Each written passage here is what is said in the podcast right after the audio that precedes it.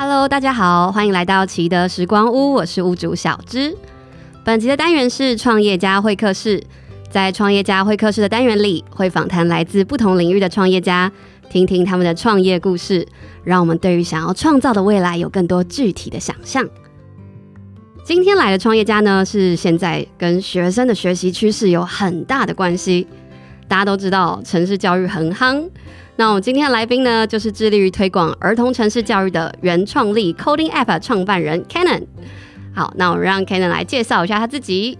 好，那呃，奇德时光屋的听众们，大家好，我是原创力城市设计学校的创办人之一，我是 Canon。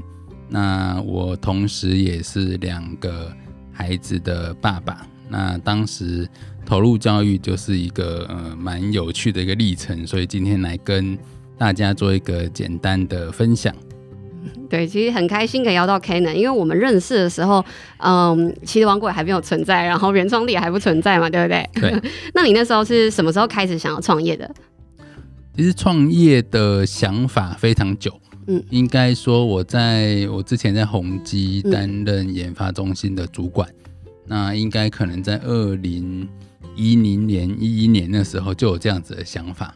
对，那后来真正辞职出来创业，其实是在二零一四年的时候。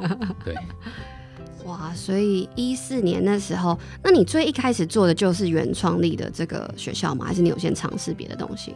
其实一开始就是选定了教育这个领域，因为。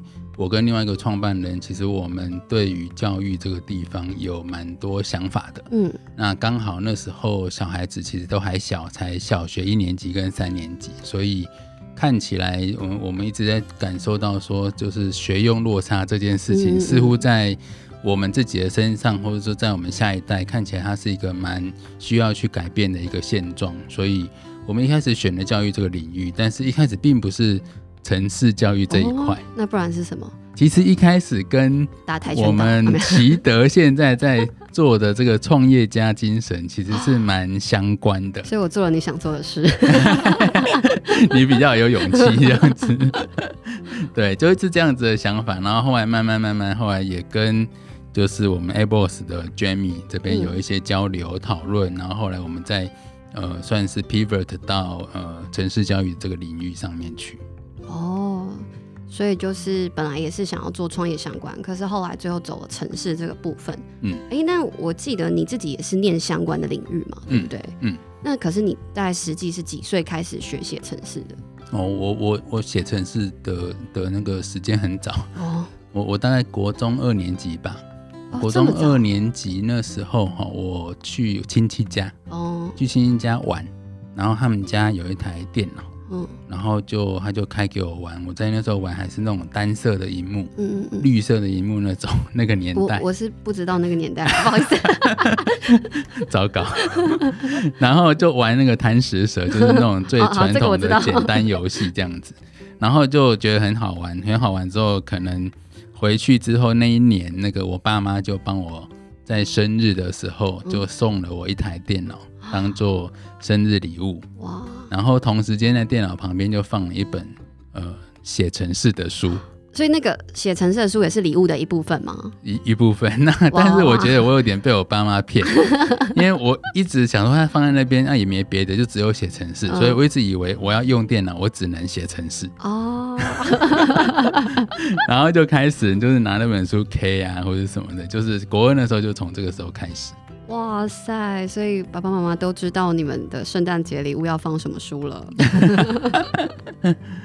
所以你就从国二就开始学。那你一开始学的感觉会是什么？就是会觉得是很难的东西吗？还是会觉得很有趣？我觉得是蛮有趣的，哎，就是它是一个创造的过程。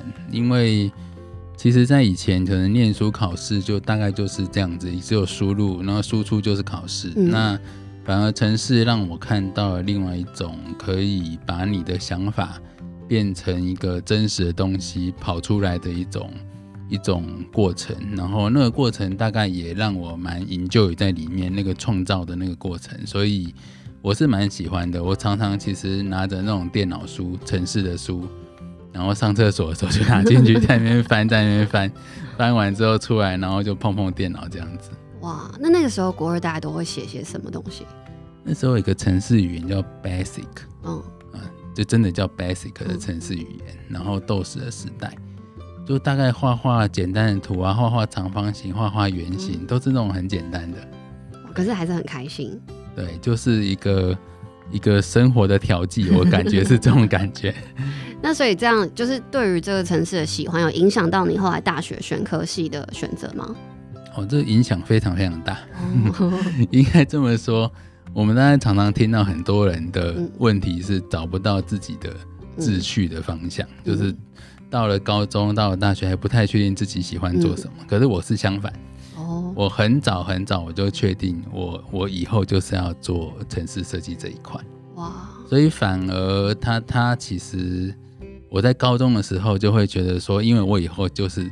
打定主意，我就是要走城市的这一块，嗯、所以那些物理啊、化学啊，物理老师都哭了。对，我都觉得很无聊，然后没有放太多心思在那上面，所以有有有好有坏。嗯，太早发现自己的志趣，其实也不见得是好事。这样子，所以就会往专才的路上迈进。这样子，对，所以就一路写城市，然后也选择了城市的科系，资工嘛，资工，对，然后。就所以后来工作也是就直接当工程师。嗯，其实中间有一点转折啦。我中间其实在大学的时候也有修教育学程，哦、所以曾经老师是我的一条生涯的选择之一。所以你有斜杠过？对，有考虑过。那所以其实后来在呃一四年创业后再投入教育，我觉得也是人生很有趣。等于说。嗯有时候你年轻的时候完全没有任何利益关系的选择，嗯、其实也许代表了你自己对那一个面向是有有兴趣的。哎、欸，对，因为你不是为了那个报酬而去接触那件事情，嗯，你就是单纯喜欢，对，不是说哎、欸、我做这个会有人给我钱或什么，没有，我就单纯喜欢。对，其实那种感觉是蛮好的。对，对，那你会觉得说，等于说你写程式很久啊，你会觉得说学会写程式这件事情对你最大的帮助是什么？嗯，真的还是说，在看一件事情或者看一个问题的时候，他的思考逻辑上面，呃，会有一个分析问题的倾向。哦，就是、像是可以举个例子吗？嗯，好，我举我我们自己的例子，就是我们自己家里那个装潢的时候，嗯，其实大部分装潢，其实如果你希望说设计的漂亮一点，你通常会找。室内设计师，对对，但是我们家那时候装潢的时候，我们那时候就完全自己来。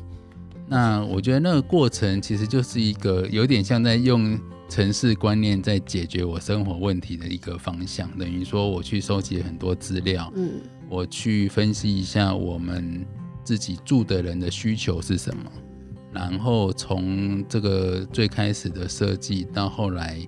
呃，找工班，然后找很多材料这些的，其实这就很像我们用城市去解决这个问题的那个过程。那我觉得城市真正的精髓也不在于你会写城市这件事情。我觉得学城市大概最好的应该是给你一个面对新问题，你懂得怎么样去分析它、分解它，然后一步一步去完成它。这个是我们当时决定要投入城市教育，最希望去带给我们下一代的一个精神。嗯、那为什么是这个？是因为我在我身上亲身的实证过，就会发现它真的是很好的一个一个思考模式。那我觉得，那我也相信它是好的。我希望说，更多的人可以透过学程式有得到这样子的一个思考模式。嗯。真的是蛮需要这样的思维，像特别是你刚刚讲到啊，嗯、就是你会去思考说家里人每个人的需求，比方说可能呃你啊，然后你太太跟小孩可能想要的东西就不一样嘛，嗯、对，然后怎么样在这些呃不一样的情况下，然后找出一个比较大家都喜欢的方法，然后实际去解决。其实这真的很常发生在我们的生活中。对啊，就是工作上的也是，就大家会有不同的想法，可是我们还是要 一起往我们的目标前进，就找到一个方法去做。啊、所以后来其实像很多那种朋友说要装潢房子，其实我都建议说你你你先不要装潢，你先住进去住个三个月，你会发现，哎，自己想要的东西跟你一开始还没住进去的时候其实是不一样的。哎，对耶。哎，然后住个三个月、半年，你会知道说你的生活习惯需要什么样子的空间，嗯、你的空间需要怎么样以你的需求去做设计。你那时候再来做，其实会比你一开始那就觉得，哎，买房子啊或什么都要赶快先装潢一下。嗯、我觉得其实不太一。最好不要这样子哦，就是你有尝试过，你才知道你真正需要的是什么，可以把钱花在刀口上。对对对对对，真的，真的是算得很精。那你会觉得啊，就是呃，你在以前可能自己啃书学城市，跟你实际在工作上应用的时候，会有什么落差吗？嗯，这个感受也蛮强的，哦，就是从学生那时候，呃，硕士毕业嘛，都觉得说自己应该也有一定的能力。然后，但是到了真正的工作场域，就是那个感受，还是发现，说学生的时候写的城市，跟我们呃在这个社会商业化运营所需要的城市，它的很大差别在于一个严谨度。哦，所以是、嗯、呃工作上的严谨度要求会更高，非常高，非常高。因为以前学生可能你做的专案就是一个作业，也许是一个期末专题，或者是你的硕士论文。但是毕竟这些东西它都不需要去经过市场的验证，嗯，对，它就是有功能，哎，就 OK 了。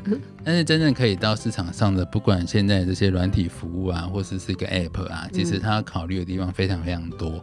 然后你的品质啊，这些都有一定的要求水准。所以我觉得严谨度大概是学校的时候那时候写的城市，跟出社会之后大概很大的一个不一样的地方。对，其实我觉得这个东西我自己也蛮能感同身受的，嗯、就是说，因为你在工作过程，他是真的要面对客户、面对市场的考验的。对，那学生的时候，你做作业啊，就是。反正学期过了，成绩过了，哎、欸，就结束了，你不用再管它，嗯、所以你就很自然。所以有时候大家不是会说嘛，就是交作业的心态，嗯，就是在工作上大家都会很害怕一种，对，就是说我觉得特别是交作业了，因为我觉得学生心态它比较广泛，嗯，有时候学生其实蛮愿意学习的，那是好事，嗯，可是我觉得交作业的心态在工作上是比较会需要被避免的，对。可是这这有点难的原因是因为我们在这样的过程成长了。十几年 很长，所以有时候那个惯性有时候一时改不了。嗯，对，因为这相对是个比较轻松的方式嘛。我就东西丢出去了，我不管，就别人别人查，时间到了就好了。对啊，所以其实也蛮鼓励，就是在学生时期，真的实习其实是一个很好的，你提前了解我们讲社会的时候，这边的一些对产品啊、对服务的要求跟需求。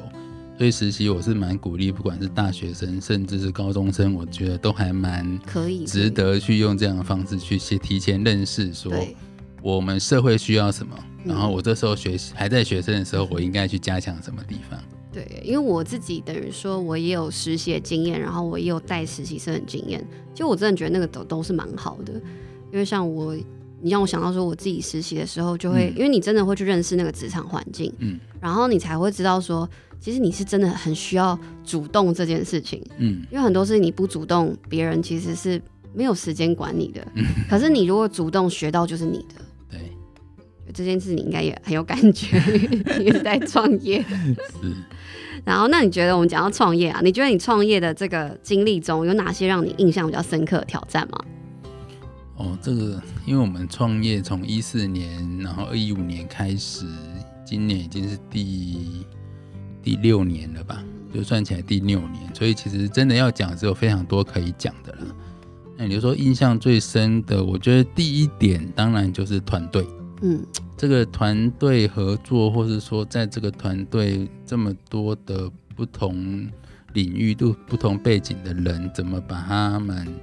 呃，大家集结起来，同心协力，我觉得团队是一个印象蛮深的。所以，我们其实在这五六年，其实，在团队这一块也流过很多血，然后也很多血血泪的一个历史，这样子。所以，慢慢都还在学习，说怎么样来组织大家，然后一起往同一个目标去前进。这个部分我觉得在创业这一块是第一个，我觉得印象深刻的地方。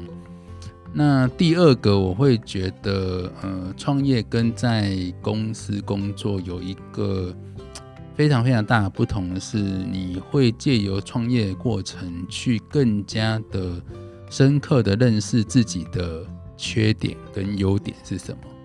那这个也是一个认识自我一个很好的一种方式，因为你创业的过程，我想之雅也知道，你必须无时无刻要做一些决策。那这些决策其实你也不晓得做了这件事情之后会发生什么事情。嗯，所以其实在这个决策过程，你有时候会看到自己在决策过程的思考，你会有一种第三者的角度，会看到自己怎么卡在这边，或者自己为什么想了那么多。我这种感觉出来，然后就会发现说，哦，原来这就是我，这就是我。对，我觉得认识自我也是一个我印象蛮深，在创业过程学到的的东西。嗯，所以就是在带领团队跟认识自己。那你刚刚说认识自己的优点跟缺点，那你觉得你的优点是什么？嗯、我的优点当然就是，呃，我的思考跟看事情的方向也许比较全面，嗯，比较。周延，那相反呢？这也只是缺点，就是我会习惯性的要收集比较足够的资讯，然后再来去看看说我们接下来要往哪个方向走。所以有好有坏，刚好是一体两面的一个。所以等于说，你就更认识自己在做决定的一个惯性。嗯嗯，有时候这个会。会有点决策过慢的这种感觉，嗯、对，嗯、但是就是可，能确保它的品质是你至少是对自己有一个信任吧，也可以说服自己，也可以说服团队的一个决策。对对，那刚好我们另外创办人他反而是相反，哦，他的动作就很快，嗯、他执行力就很强。所以我觉得这也是刚刚讲的团队，就是说，其实有时候团队要互补，嗯，不要都去找到一个跟你很像的人在你的团队里面，嗯、那反而有时候彼此不会有一些火花出现。哦。嗯。那你觉得就是在团队，因为像其实我们启德王国也会在讲，就是会觉得说团队沟通这件事很重要，嗯、所以我们课程很多都是那种小组嘛，嗯，搭一组，然后大家可能就是彼此来自不同的家庭啊，不同的背景，对，他们当然就是有时候会有一些冲突或意见不同的情况，嗯，那相信你在团队或是你们的小朋友身上，也许会有这个状况，有，那你会去怎么带领的团队，或是怎么去引导小朋友面对这样的一个团队冲突的状况？每每每一个加到原创力团队第一天，我都会跟我们的新成员聊，嗯、然后我会提到其中一个观念，都是在谈沟通这件事情。嗯，我觉得有一个最重要的是，大家要把自己的想法适当的表达出来。这件事情，其实沟通最怕的是想法不讲出来。嗯，那大家要彼此去猜。对方的想法，或者是我要去猜老板的想法，或者是我要去猜谁谁谁的想法。通灵跟心电感应会有困难的。对对对，那当然这个是我希望我们团队共有的观念，但是其实我们在务实的执行上也确实回归到，可以这么说，就是一个呃团队里面，毕竟。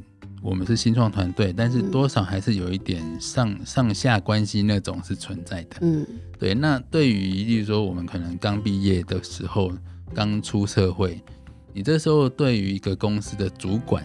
嗯，一定都会怀有一种敬畏之心。对，所以即使主管跟你说来没关系，有话就讲，怎么可能没关系？他骗我。但是对我觉得就是那种人性啊，或者说那种初初初出社会那种心态很难，所以我也还在想说怎么样让大家真的相信我们是真的没关系，不用怕，就是有话就讲这样子。对，其实讲出来反而我们才知道有什么问题可以解决了，是真的，完全正确，对，完全正确。还是鼓励大家去勇敢表达自己，当然也是找到一个合适的沟通方式也是很重要啊。嗯，嗯，让大家可以舒服的，嗯、呃，接收你的资讯。没错，这件事情也是蛮重要的。没错。那你觉得，像你在创业的历程中，你可能学到说，哎，怎么跟团队沟通啊，然后认识自己，还有哪些是你觉得你在这个创业的路上让你有所学习的部分吗？嗯。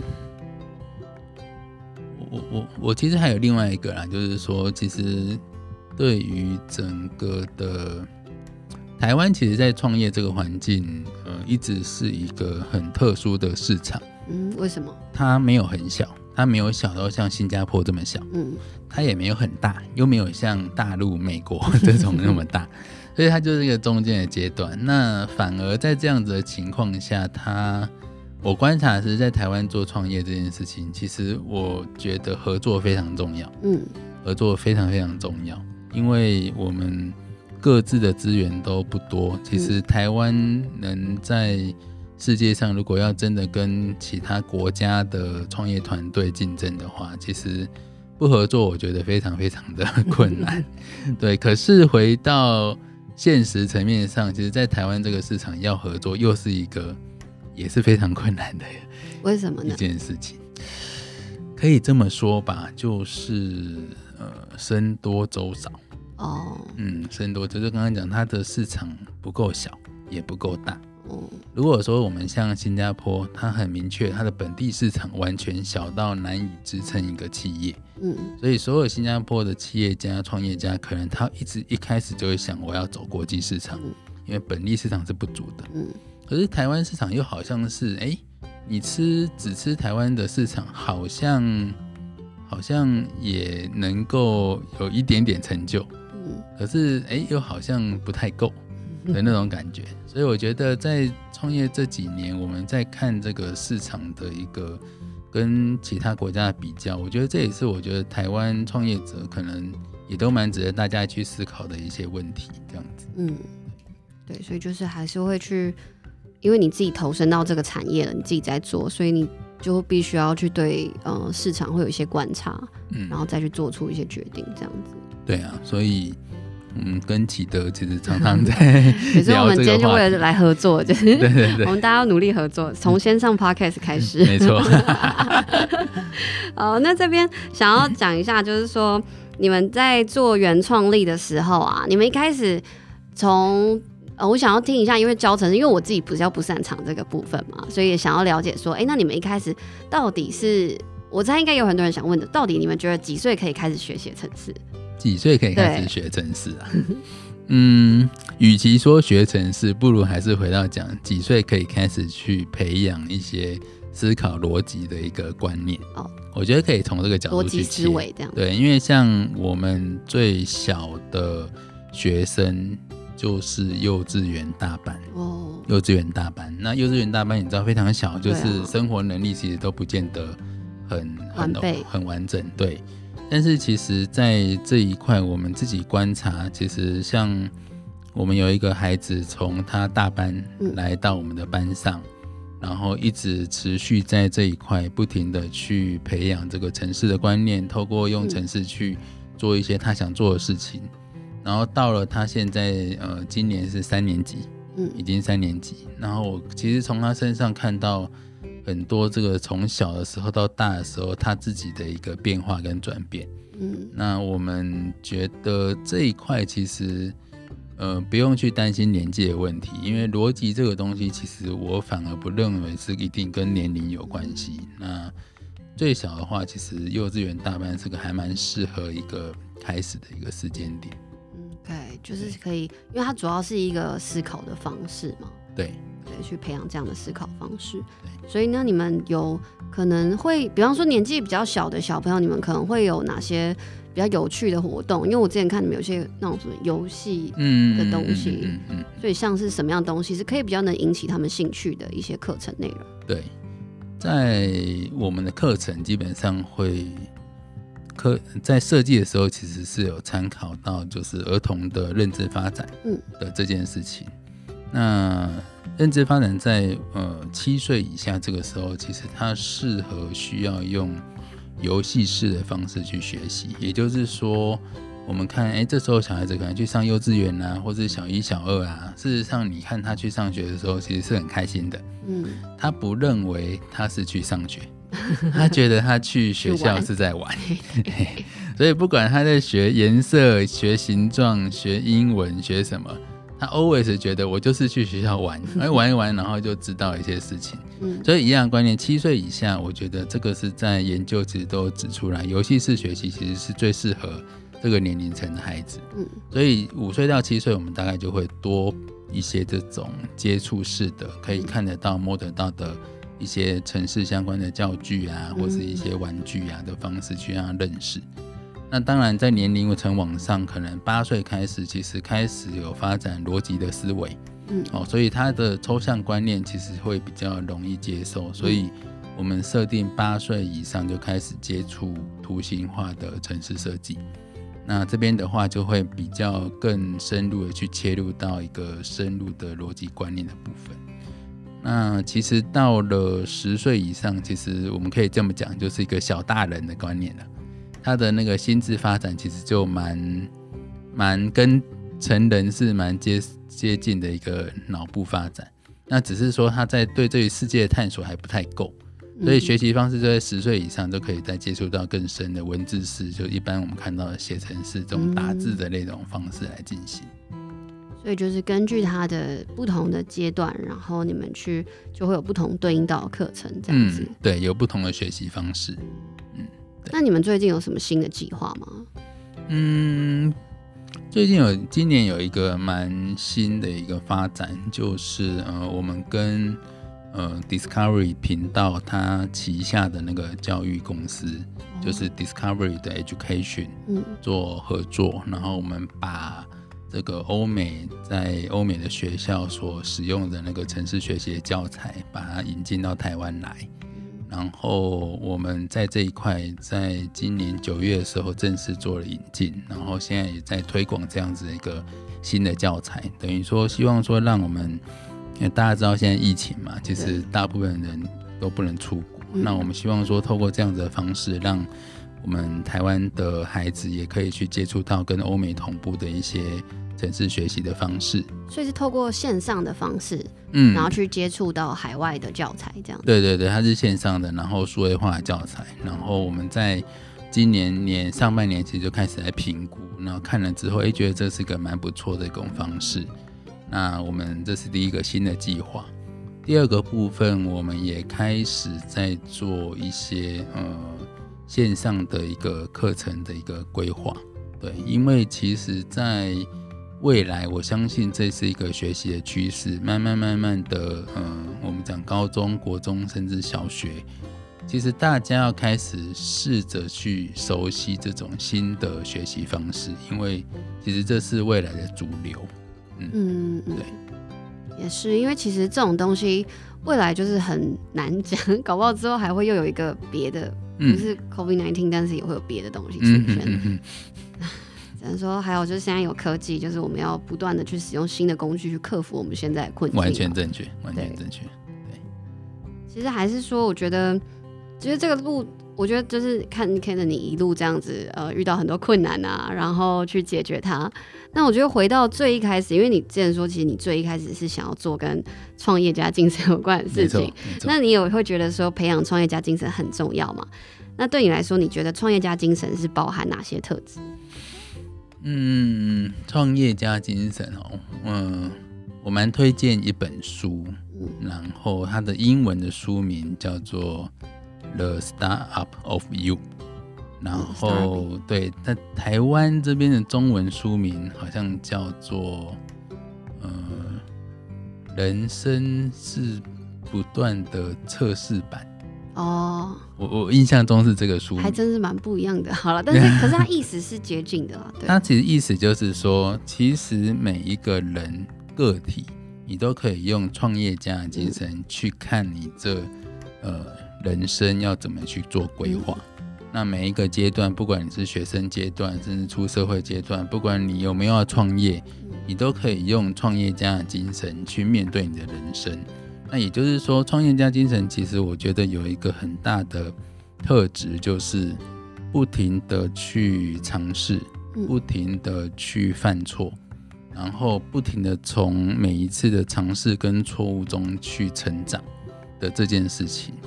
那我觉得创业家精神跟运动家精神有一点点接近，可以这么说，就是说，我我常举跟我们的学生跟我们家长举一个例子，就是，呃，所有的运动员最一生都有一个目标，希望他可以成为奥运的冠军，对。可是呢，四年一次奥运冠军就只有一位，所以如果说运动员一直以这个拿冠军为他的人生目标的话，那九成九以上的运动员都会非常的失望，都会觉得自己失败者。可是，在运动员这个领域，其实并不是这样想的。他们永远在想的其实是我怎么样让明天的自己比今天的自己更好的这件事情。所以他追求的进步是跟自己比较的进步，而不是在跟其他的人比较的进步。那其实像台湾那个羽球的女单戴资颖，其实你从她身上也可以看到这种特质。那这个特质会让你会发现说，运动员的这个心态放在创业家，我觉得也非常的适用。就是说，当然创业的呃环境或是社会上就是一个竞争环境，没有错。但是更多的时候，我们要想的是怎么样超越自己。我觉得这个才是一个创业家精神一个非常重要的精髓。那这个精髓，你可以出来创业的时候用它，你不创业用在你自己身上也也非常的适用，也非常的适用。那我觉得创业家精神，像启德希望带给大家的，我觉得也是一个这样子的东西，就是让我们孩子早一点有这样子的思维。那用这个思维去面对他未来的人生，那我觉得这就是这个非常好的一个教育的理念的一个呈现。嗯嗯，哇，真的讲的很棒，我都觉得我不用做结了。对啊，真的很开心，今天可以邀请到就是 Cannon 来我们的启德时光屋。然后相信其实刚刚听到了很多，有蛮多刚刚最后 k e n n 讲的说超越自己啊，面对挫折或是怎么改正，其实也是回扣到他最一开始讲的，其实学写城市带给他的一些经验，就是可能你中间你也会遇到有 bug 的时候嘛，对，没有错，对啊，然后或者是说你可能发现。哎，你写了半天，可是它并不是在回应一些真实的需求，是。对，然后你要回去找，所以就有点像是你们装潢那个时候，你真实的要了解到底需求是什么，你才可以找到一个对的解法。那这是当中会有一些挫折，会有一些失败，可是我们不断的去想办法跨越它。嗯、那在这过程中，你会学到很多东西，包含是去，也许是怎么跟团队沟通，怎么鼓励大家把想说的话好好的说出来，怎么找到一个共同的方向。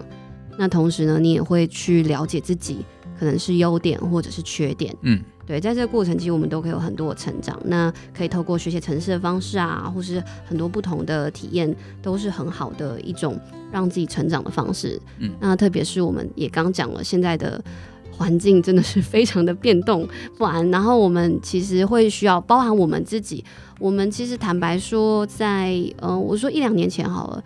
谁会知道 Podcast 是什么东西啊？对不对？刚刚我们现在在这边，我们也是在不断的去学习，说，哦，这可能是一种沟通的工具。对。那其他的不同的事情、不同的任务上，我们会学习不同的资源，像包含你们也是，你们可能在教城市，所以你们会接触到科技的面向。对。所以你们可能也会透过科技去把国外的课程去带给你们的学生。嗯。对，我觉得这些东西都是很，当你有了这个思维，它就会是一件很自然而然的事情。你会想到很多很多的可能性，对，然后而且你会有这个执行力去把它完成。是，好哦。那最后呢，还是要跟大家这个提醒一下呢，就如果呢想要让孩子们透过创业活动来培养创业家精神的话呢，就欢迎报名奇德王国的 Biz World 创业领袖营和 Biz Movie 电影创业营。